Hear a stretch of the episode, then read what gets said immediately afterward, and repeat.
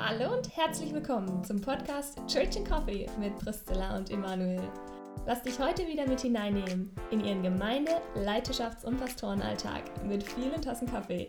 Wir freuen uns, dass du heute dabei bist.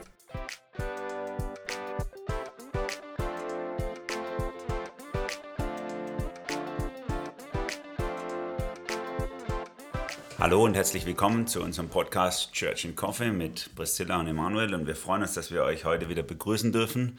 Als Zuhörer, wir hatten eine Sommerpause.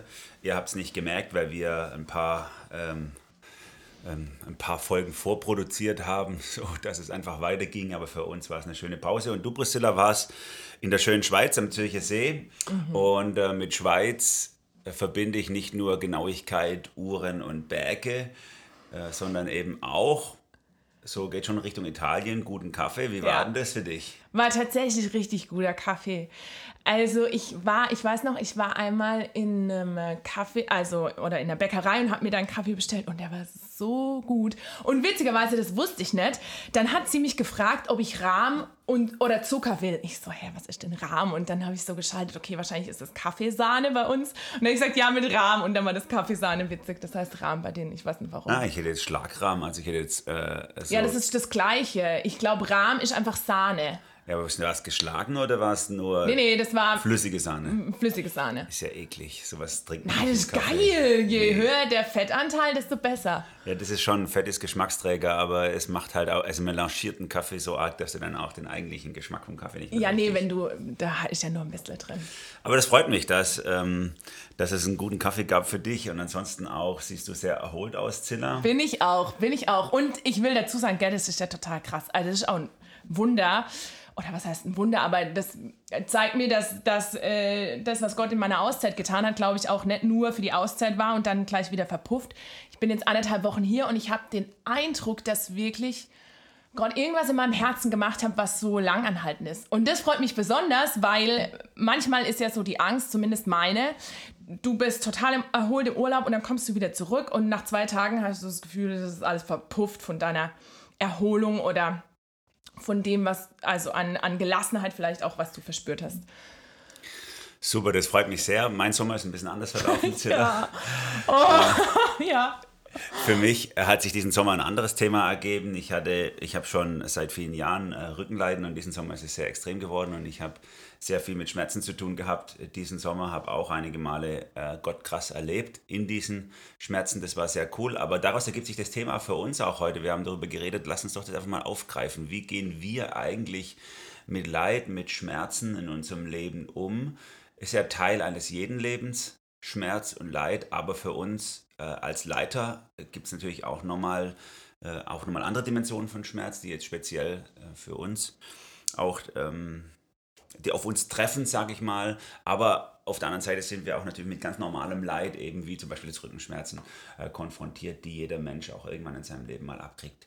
Ja, da sind wir dann schon mittendrin, das äh, Leben und das Leid oder wir Leiter und das Leid oder wie man auch immer dazu sagen ja. möchte.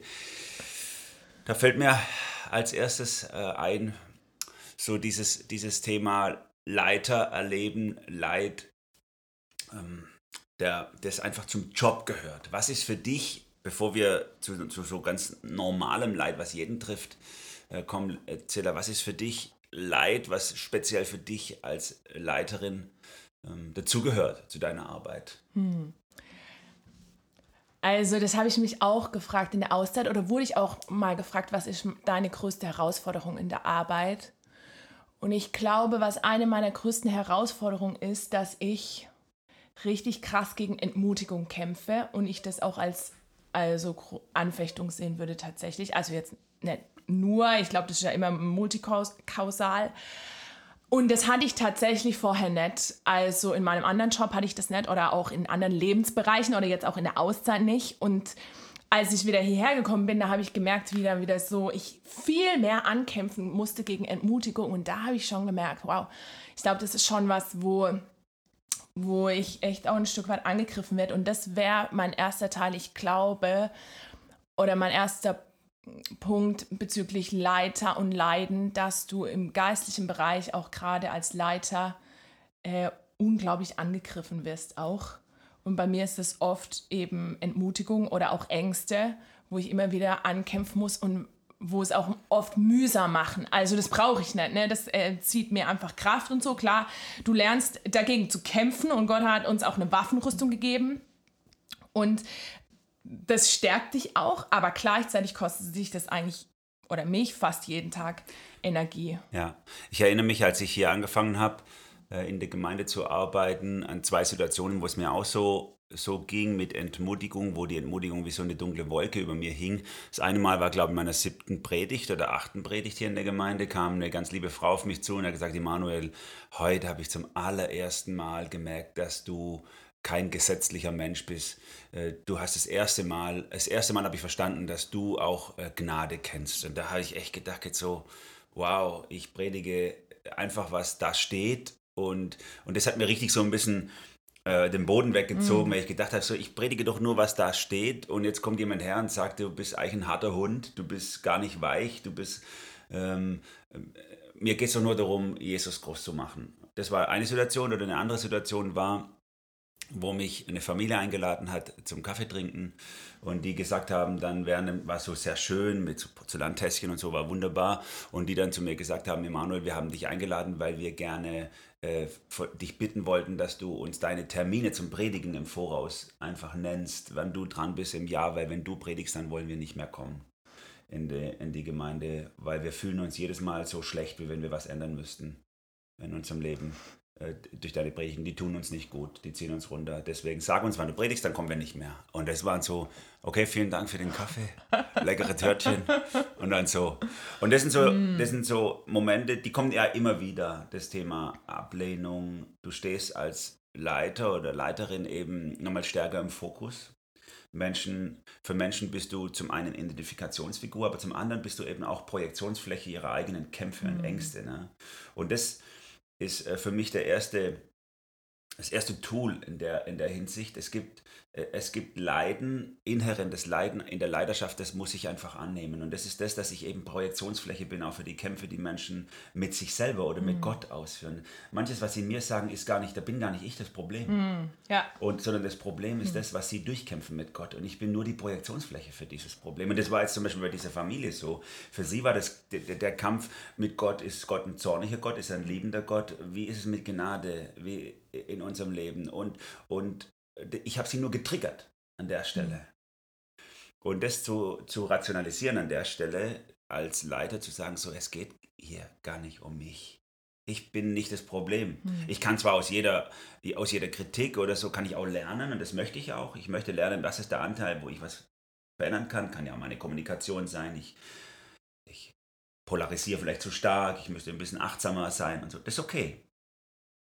Aber am Ende sind es doch ganz oft auch Themen zwischen den Menschen und Gott. Hm.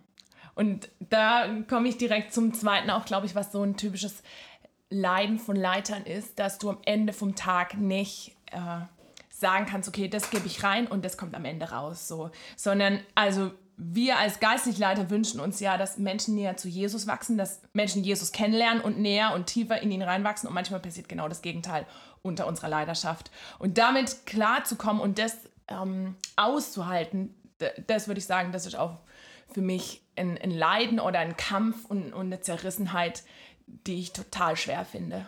Ja. Und dieses, dieses Thema könnte uns alle betreffen. Ich sage mal, auch, auch jemand, wenn jetzt jemand zuhört und sagt, ich bin eigentlich kein Leiter oder ich habe nur geringe Verantwortung, jeder ist ja irgendwo in Leiterschaft äh, Verantwortung, aber hat vielleicht weniger Verantwortung. Das ist zum Beispiel dasselbe, wie wenn ich äh, darum ringe, wie kann ich das Evangelium in die Gesellschaft bringen oder in mein Umfeld, mm. in meine Familie. Ne? Dann kann ich manchmal über Jesus reden oder ihn vorleben und ich erlehne Ablehnung. Und das hat dann oft gar nichts mit mir zu tun.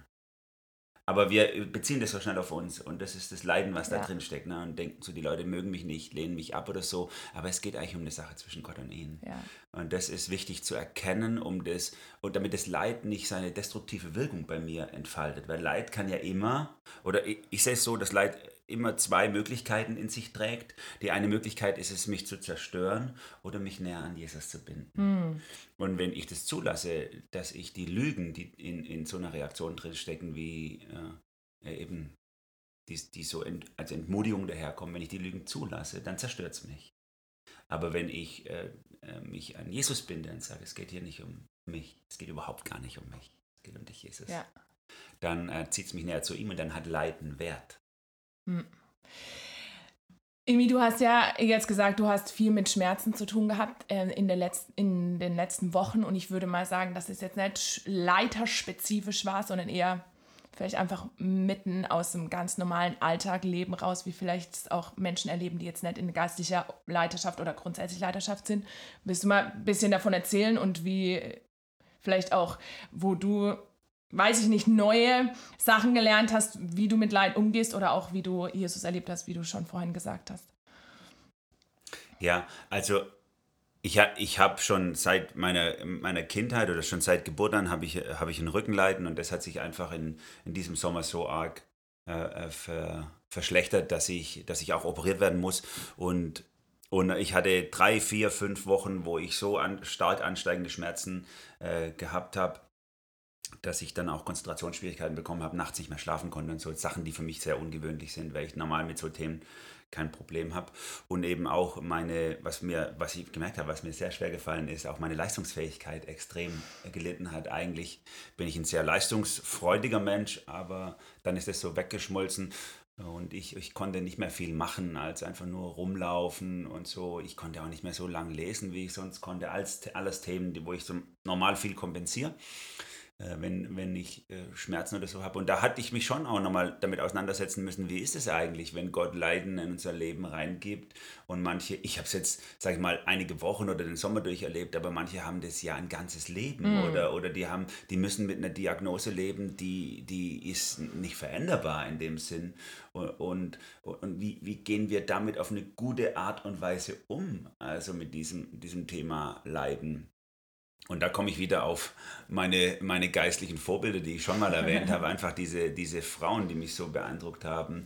Äh, Joni Erickson Tada, die im Rollstuhl äh, sitzt, oder auch Corrie ten Boom, die ihre Familie verloren hat im, äh, äh, während der Nazi-Zeit. Oder, oder auch, ich erinnere mich an eine Geschichte als Kind, Tom der Zettelschneider. So ein äh, Junge, der gelähmt im Bett liegt und einfach nur überlegt, wie kann ich aus dem Bett raus Jesus groß machen. Und bei all diesen Personen habe ich gemerkt, sie sind, äh, im, Englischen würde man sagen, purpose-driven. Sie haben, sie haben einen Auftrag, sie haben eine Orientierung, sie haben ein Ziel in ihrem Leben gehabt, das geht über ihr Leid hinaus. Leid war für sie einfach Teil des Deals. Wir sind Menschen, wir leben in einer, die Theologen würden sagen, in einer postlapsarischen Existenz. Wir leben einfach nach dem Sündenfall, heißt es. Es ist einfach viel kaputt in dieser Welt und dieses Kaputtsein dieser Welt trifft halt auch mich. Und es hat nicht immer unbedingt ähm, einen, einen Grund. Warum trifft es mich? Warum habe ich ein angeborenes Leiden, was andere nicht haben? Ne? Jetzt in meinem Fall. Da, da kann ich mich natürlich dau dauernd damit auseinandersetzen und sagen, warum ist es bei mir so? Warum geht es anderen nicht so? Andere haben haben es leichter und so. Nee, das bringt aber einfach gar nichts. Es gehört einfach mit zum Deal des Lebens. So komme ich auf die, auf die Welt. Und, und viel wichtiger ist, dass ich eben aufs Ziel mich ausrichte. Was möchte ich, dass dieses, dass dieses Le das wa- was bleibt von diesem Leben? Ne? Was soll bleiben am Ende dieses Lebens?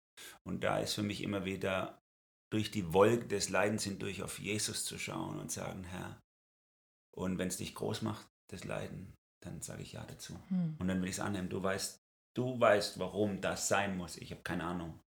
Ich fange auch nicht an, darüber nachzudenken, warum, wieso, wozu, keine Ahnung. Ich bin nicht, ich habe keine Erklärung, aber ich weiß, dass, dass, dass Jesus weiß, warum was sein muss und ich vertraue ihm einfach. Hm.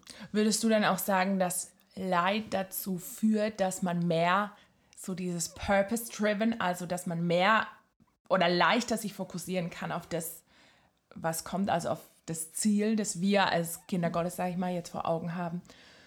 Da würde ich wieder sagen, es sind diese beiden Dinge als Möglichkeit drin im Leiden. Leiden Mhm. kann zerstören oder näher zu Jesus ziehen. Und ich erlebe beides bei Menschen, die leiden. Die einen, die lassen die Lügen, die auch in der, im Leid drin liegen, zu und es zerstört sie, zieht sie weg von, von Jesus, zieht sie weg vom Ziel ihres Lebens, zieht sie weg von, von dem Leben, was, was, so, was so wertvoll sein könnte, auch für diese Welt, weil sie sich dann nur noch um das Leid und ihr persönliches Ergehen drehen. Eine Nabelschau, auch eine geistliche oder eine, eine leidvolle Nabelschau betreiben und dann vielleicht nur von einem, von einer Hoffnung zu anderen rennen, wie das Leid aufhören könnte und ihr ganzes Leben nur noch darauf ausgerichtet ist, wie könnte dieses Leid beendet werden, statt äh, Leid auch anzunehmen mhm. oder Leid zu umarmen, würde ich sagen, Leid im Leben zu umarmen, denn das, das ähm, schafft was Wertvolles für diese Welt. Dieses Bild, was mich da immer wieder ähm, prägt, ist das Bild von, von einem wunderbaren Diamanten, den wir alle so schön als was Schönes empfinden. Aber dieser Diamant entsteht halt unter hohem Druck. Ne? Eigentlich ist es nur ein Stück Kohle, wie wir es verbrennen oder so. Aber es wurde deswegen zum Diamant, weil unglaublich hohes Gewicht von einem Berg drauf tritt. Und dann wird es so stark verpresst, dass es nachher ein so und so Karat äh, Dia Diamant ist. Und dieses Potenzial liegt auch drin im Leid. Diese Wunder, dass diese, diese, diese Schönheit des Lebens. Oder ich würde sogar sagen, dass die Schönheit des Leidens äh, zum, zum Tragen kommt. Also das habe ich schon immer wieder erlebt, dass Menschen, die leiden, dass in diesem Leiden so eine Schönheit drin liegt. Ne? Gerade haben sehr gute Freunde hier ihren, ihren, ihren Papa verloren, ne? der nur ein paar Jahre älter war als ich. Und wenn ich mit der Mama rede oder, oder mit ihr bete, dann spüre ich, wie, wie das Leiden auch eine ganz faszinierende Schönheit hat. Hm die nur Jesus machen kann hm. in dem Leben von Menschen. Ja, das wollte ich gerade sagen. Ich äh, habe jetzt gerade so gedacht, ich glaube, es ist ja zutiefst menschlich in uns drin, dass wir vor Leid weglaufen oder vor Schmerz und hin zu das, was wir als gut oder als ähm, gut sich anfühlend betrachten. Und ich meine, ich glaube auch, dass Gott, Gott hat uns ja nicht geschaffen für Leid. Also am Anfang war, gab es kein Leid und am Ende wird es auch kein Leid geben. Das heißt, die Ewigkeit bei Gott wird kein Leid mehr sein für die Kinder Gottes. Und das ist ja auch die Verheißung, dass, ähm, dass Gott sagt, hey, erstens mal, das Leid dieser Welt wird nicht ins Gewicht fallen von der Herrlichkeit, die euch erwartet, im Gegensatz dazu. Und er wird jede Träne abwischen und es wird kein Leid und Schmerz mehr geben. So, ne? Und und ich mir so gedacht habe, ja, ich glaube, es ist zutiefst menschlich, dass der Mensch wegläuft vor Leid. Und ich glaube nicht, dass es dann menschlich ist, dass Menschen aufblühen im Leid oder sogar eine Schönheit rauskommt, sondern das, was zutiefst Göttliches ist, wo, wo Gott hineinwirkt in Menschenleben. Und ich, also wenn ich so jetzt auch in die Bibel reingucke, wo, wo, was da für Verheißungen stehen, wenn, wenn Menschen leiden, wo die Bibel so, sogar davon spricht, dass wir glücklich sein sollen oder, oder froh sein sollen, darüber, wenn Gott uns in Leid stellt, ist das ja total abgefahren und eigentlich paradox zu, zu dem, was wir innerlich vielleicht äh, in unserem Menschsein drin haben, sondern was zutiefst Göttliches, wo Gott eigentlich den Spieß umdreht. Ja, absolut. Absolut, das ist der Punkt. Denn wenn ich das gucke, wie es in anderen Religionen war, wir haben, wir haben ähm, zum Beispiel bei den alten Griechen die Stoiker, eine philosophische Richtung, die versucht hat, einfach Leid, mit dem Thema Leid etc. so umzugehen, dass sie wir sagen ja heute noch so eine stoische Ruhe darüber kriegen. Also dass sie einfach wie gefühlslos werden gegenüber Leid, taub. Also das Leid eher so abprallen lassen. Das war das Ziel ihres Lebens. Oder wir nehmen, wir nehmen vielleicht mal Buddha, mm, der Buddhismus, ja. der sagt, Leben ist Leiden oder, und, und das Ziel des Lebens ist äh, irgendwie das Nirvana nachher, wo einfach alles aus ist. Was ist denn das für eine traurige Sicht auf das Leben? Und das Wunderbare eben in der Beziehung zu Jesus ist ja, dass Gott das Leiden verändert und daraus mhm. eben Schönheit macht. Mhm. Dass Gott aus, man könnte flapsig sagen, dass Gott aus Scheiße noch Dünger machen kann. Mhm. Dass Gott aus sowas noch Gold machen kann. Dass, Gott es, dass, dass das Leiden dieses Lebens, das, die Gnade Gottes nur umso mehr zum Strahlen bringt. Mhm. Das ist das Wunderbare. Und deswegen sagt die Bibel ja auch, äh, lass dir an meiner Gnade genügen, denn meine mhm. Kraft ist in den Schwachen mächtig. Oder denen, die Gott lieben müssen, müssen alle mhm. Dinge zum Besten dienen. Ja? Oder freut euch, mhm. wenn ihr in, in mancherlei Leiden oder Anfechtung fallt und so. Das sind ja so Verse aus dem Neuen Testament, die dem Leid, die dem Leid wie so eine Krone aufsetzen und sagen, mhm. darin liegt wirklich was mhm. Schönes. Darin liegt Schönheit. Und ich glaube, wenn wir da, dazu durchstoßen, dass wir Leiden nicht als, als etwas sehen, was wir, was wir was wir einfach ablehnen müssen und was wir wegkriegen müssen und was einfach, was wir vielleicht auch nur wegbeten müssen oder uns die Hände auflegen lassen müssen, damit es weg ist oder so. Obwohl das alles okay ist mhm. auch, äh, sage ich mal, zu, ob Gott vielleicht Leiden wegnehmen möchte. Aber wenn das das einzige Ziel ist, dann kommt diese Schönheit nicht zur Geltung. Mhm. Sondern dann kommt Verbitterung, dann kommt, dann kommt Entmutigung rein. Ne? Wie viele, wie viele habe ich schon kennengelernt, die einfach ein Leiden haben und dann von einem zum nächsten gerannt sind Mediziner oder Seelsorger, die einfach und alles versucht haben, um es wegzukriegen und es ging nicht weg. Und die daran äh, gescheitert sind innerlich, mhm. verbittert sind. Und dann kommt die Hässlichkeit des Lebens auch da zum Ausdruck und nicht die Schönheit Gottes. Mhm. Ja, und äh, für mich war das auch irgendwann mal voll der Game Changer. Ich glaube, das war auch in der Zeit, wo ich so ähm, starke Rückenschmerzen hatte, eine Zeit lang und wo ich auch so dagegen gekämpft habe, gegen dieses Leid, dass ich oft dann gefragt habe, ne, so der, dieser Klassiker, Gott, warum lässt du Leid zu? Und irgendwann bei mir so sich ein Schalter umgelegt hat und ich aus einer anderen Perspektive das betrachten konnte und, und wie so gemerkt habe, okay, ja, Leid ist in dieser Welt. Und wie du gesagt hast, Leid ist wie ein Deal, das mit dem Leben einhergeht. Aber das Wunder Gottes und die Schönheit Gottes beginnt dann, wenn eben Leid kommt und Gott aber das Leid umdrehen kann, sondern dass es für mich manchmal sogar in mein Umfeld mehr Segen kommt, als wenn das Leid nicht da gewesen ist. Klar, wir sehen das manchmal nicht auf dieser Erde, manchmal dürfen wir sehen. Das ist dann das Geniale, ne? dass wir irgendwann, also haben ja auch schon voll viele Menschen berichtet, irgendwann auf das Leid zurückgucken und sagen, wow, was für ein Schatz ist da aus meinem Leben herausgekommen. Aber manchmal werden wir uns, werden wir es nicht sehen, aber trotzdem haben wir die Verheißung, dass uns alles zum Besten dient, auch wenn wir es nicht sehen. Und das finde ich diese Schönheit. Und ich merke auch, dass es bei mir diese Angst mh, immer mehr zurückdrängt, was ist, wenn was Schlimmes passiert? Also ich glaube, das ist ja so eine Urangst in uns Menschen drin, die, glaube ich, ganz viele mit sich tragen. Was ist, wenn was Schlimmes passiert in meinem Leben? Was ist, wenn mich ein Schicksalsschlag trifft, wenn ich eine Diagnose bekomme oder meine Familie oder irgendjemand stirbt, den ich liebe, etc. Und ich merke, dass je mehr ich mich auch mit Leid beschäftige und je mehr ich erkenne, dass eben Gott im Leid wirkt und im Leid mir krasse Verheißungen gibt, so, dass ich immer mehr diese Angst auch loslassen kann. Was ist, wenn was Schlimmes passiert? Ja, das ist so gut. Und da merken wir wieder, wie der Herr Jesus recht hat, wenn er sagt, ähm, dass wir werden sollen wie die Kinder. Ja, nicht werden wie die Kinder. Weil so ist er ein Kind gegenüber seinem Papa. Ne? Das sagt so, keine Ahnung, was das Leben bringt. Ich habe eine mhm. begrenzte Sicht, die, die, sieht nicht viel und weiß nicht viel, aber ich lege meine Hand in die Hand von Papa oder von der mhm. Mama und die führen mich und dann irgendwie wird schon, die mhm. kümmern sich. Und dann denke ich, höre ich auch auf zu denken mhm. als Kind. Über diesen Horizont hinaus kommen sie nicht. Und das ist so wichtig für uns, zurückzufinden zu diesem, zu diesem Vertrauen zu Jesus, dass wir sagen, ich habe keine Ahnung, ich, ich sehe total kurz nur, ich sehe nicht weit, ich weiß nicht warum, ich weiß nicht wieso, ich weiß nicht, wo es endet. Aber was ich weiß, ist, du bist da, deine Hand steht, mhm. deine Hand ist ausgestreckt und da lege ich jetzt meine rein und fertig. Und weiter muss ich nicht denken und brauche auch keine Erklärung. Und muss auch nicht äh, das ich muss auch nicht dann nachher sagen können, ja, war ja klar, weil oder so. Nein, das ist nicht wichtig. Es geht vielmehr darum, die Schönheit Gottes auch im, im Leiden zu äh, erleben, zu erkennen und zu verkörpern, dann durch das Leiden hindurch.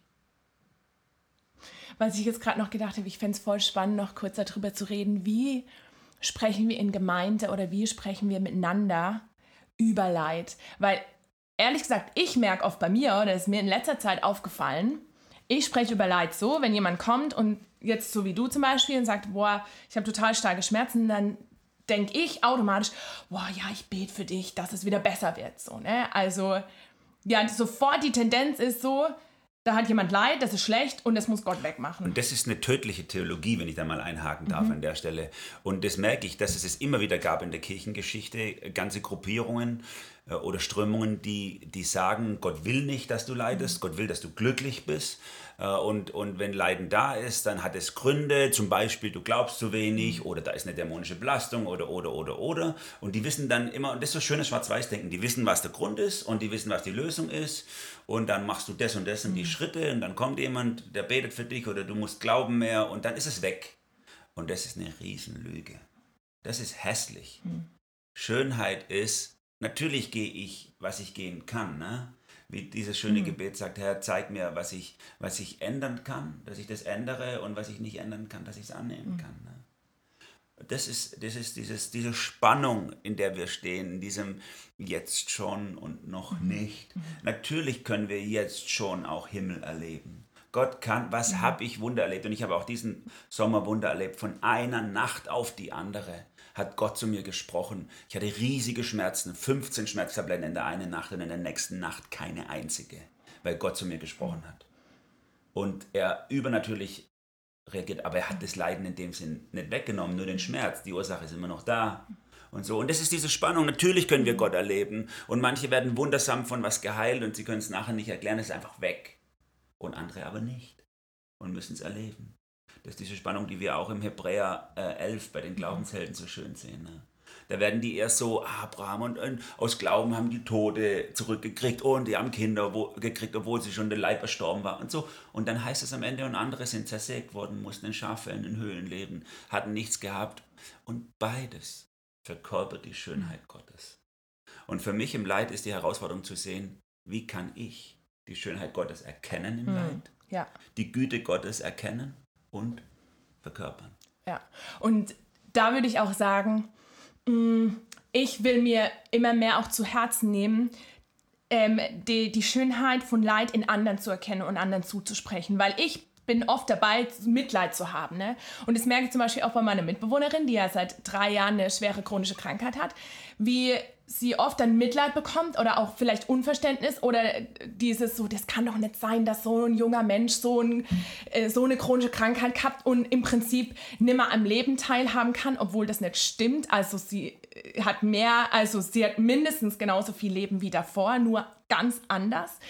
Und, und da merke ich oder da wünsche ich mir persönlich, dass ich oder wir auch in Gemeinde mehr den Blick eben auf Leid bekommen, wie, wie die Bibel sagt, so, ne? Und dann auch die Schönheit da drin zu erkennen und das Leid wegzudiskutieren oder auch wenn wir das Leid nicht verstehen, gerade zum Beispiel wie bei meiner Mitbewohnerin, wenn ein junger Mensch eine krasse, schwere chronische Krankheit hat und so viel nicht machen kann im Leben, was normal ist für ihre Generation so, dann nicht zu sagen, ja, das kann ja nicht sein oder damit nicht umgehen zu können. So, ja. ja, und damit sind wir bei dem damit sind wir beim Thema, was erwarte ich vom Leben oder was ist das Ziel meines Lebens? Mhm. Da sind wir wieder beim Thema Purpose Driven. Was, wo, wo geht's mhm. Leben hin? Und eine große Lüge unserer Zeit ist, du musst glücklich sein. Das Leben ist mhm. dazu da, um dich glücklich zu machen. Das ist eine Lüge. Das ist nicht, das ist nicht so. Mhm. Es ist schön, wenn wir Glück erleben dürfen, aber Glück ist so flüchtig. Es rinnt uns durch die Finger wie Sand. Und es ist mal da und es ist mal weg. Äh, es, es, geht, es geht um ganz, ganz andere Themen. Es geht darum, wie der Herr Jesus sagt, wer sein Leben sucht, der wird es verlieren. Und wer sein Leben verliert um meinetwillen, der wird es finden. Glück und die Schönheit des Lebens erlebe ich dann, wenn ich loslasse mm. und nicht, wenn ich krampfhaft festhalte. und das würde ich auf jeden Fall euch allen, die ihr jetzt zuhört, äh, empfehlen, einfach in dem Leiden, in dem du drin steckst. Und es gibt kein Leben ohne Leiden. Ihr alle erlebt Leiden. Äh, in, lass los. Lass los und, und halt nicht krampfhaft fest. Versuch nicht, den Messias für dich selber zu spielen oder einen Messias für dich zu suchen, der dein Leiden, dich von deinem Leiden erlöst. Nein. Leiden ist auch dazu da, damit Gott Schönheit in unserem Leben produziert, in irgendeiner Form. Es muss nicht immer es muss nicht immer das Ziel des Lebens sein, glücklich zu sein. Das muss es überhaupt gar nicht. Lass dein Leben los und du wirst es finden. Manchmal ist auch Glück einfach nur ein Nebenprodukt. Einfach ein Sahnehäubchen, was Gott uns verleiht für einen Moment. Und was uns Gott sogar im Leiden verleihen kann. Mhm. Glück. Mhm. Beziehungsweise ja Gott meistens anders Glück definiert. Ne? Also, äh, wo ja in der Bibel so steht, dieses dir nahe zu sein ist mein Glück äh, und dann äh, das umdreht und, und eine ganz andere Perspektive bringt. Ne? Und das ist das Geniale, dass es dieses dir nahe sein, dass es unabhängig ist von meinen Lebensumständen und manchmal vielleicht sogar im Leid mehr erfahrbar ist als wow. ja. Ja, und das ist das, was das ist das, was mir so wichtig geworden ist in, dem, in, in meinem Lieblingspsalm 73 von Asaf, wo er mhm. das also betet. Er kämpft, er struggelt mega am mhm. Anfang damit, warum geht es den Gottlosen so gut ja. und mir so schlecht. Und er, er, er, er, pflückt es auseinander. Die denken nicht drüber nach und denen geht es gut und die stehen morgens auf, die leben einfach ihren Tag und die werden, die werden immer feister, die haben einfach alles. Und ich, ich leide. Manchmal ist es so, dass mhm. gläubige Leute mehr leiden, ne? Mhm. weil sie das Leben auch nochmal auf einer anderen, vielleicht tieferen Ebene wahrnehmen mhm. und dadurch auch viel mehr die Schattierungen eben wahrnehmen. Es ist manchmal so, du guckst weg und denkst so, wow, denen geht's gut und mir geht's schlecht. Und dann, und dann switcht dieser Psalm mhm. zum Ende hin äh, nämlich in dem Moment, wo er in den Tempel Gottes ja, geht ja. und er in die Gegenwart Gottes trifft, zieht er das Leben von hinten ja. und rollt das Leben von hinten auf. Und dann, und dann endet er damit, dass er sagt, wenn ich, wenn ich nur dich habe, so frage ich nichts nach Himmel und Erde. Wenn, mhm. wenn mir gleich Leib und Seele verschmachtet, so bist du doch Gott allzeit mhm. mein Trost und mein Teil. Wen habe ich außer dir? Niemand. Ne? Mhm. Das ist so dieses, dieses, diese Schönheit im Leiden, dass ich dann auf einmal das Leben von hinten sehe und sage, hey, was sind diese paar Jahre? Bei manchen sind es 80 und bei manchen sind es halt nur 40. Es ist, es ist es ist so verschwindend gering, diese paar Jahre auf die Ewigkeit gesehen. Gott nah zu sein ist mein ganzes Glück. Und in seiner Ewigkeit werde ich eine Ewigkeit sein. Hm. Das ist doch viel wichtiger. Und ich glaube, da liegt auch der Schlüssel ne, in diesem Psalm. So dieses, als er in den Thronsaal Gottes kommt, als er in die Nähe Gottes kommt, dann wird seine Perspektive um 180 Grad gedreht und plötzlich sieht er nicht mehr aus menschlicher Sicht oder aus weltlicher Sicht, sondern aus der göttlichen Perspektive des Lebens. Und plötzlich merkt er so, krass, was haben die Gottlosen? Ihr, ihr Leben ist wie Sand, das zerrinnt einfach so, ne? Und, und ich hab dich und das ist das, was zählt.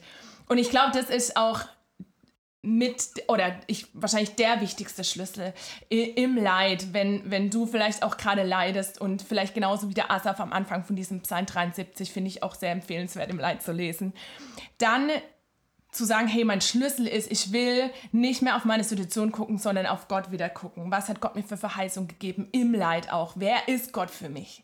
Und dann ändert sich die Perspektive. Und ändert sich dein Gottesbild. Du erlebst mhm. Gott und erkennst Gott in einer anderen Tiefe. Und es kann so, es kann so zutiefst beglückend sein. Mhm. Auch wenn dadurch vielleicht sich der Schmerz oder das Leid nicht, nicht äh, äh, entfernt von deinem Leben, sondern bleibt. Mhm. Amen. Ich glaube, wir machen hier mal einen Schlusspunkt. Ich fand es krass, darüber zu reden und total ermutigend für mich persönlich. Ja. Ich hoffe, euch hat es auch ermutigt in eurer Situation, in welchen Situationen ihr auch immer drinsteckt, ob ihr persönlich gerade Leid erfahrt oder äh, Leid mittragt für andere. Und wir wünschen euch eine gesegnete Woche und eine göttliche Perspektive auf Leiden. Und bis zum nächsten Mal. Bis dann. Tschüss.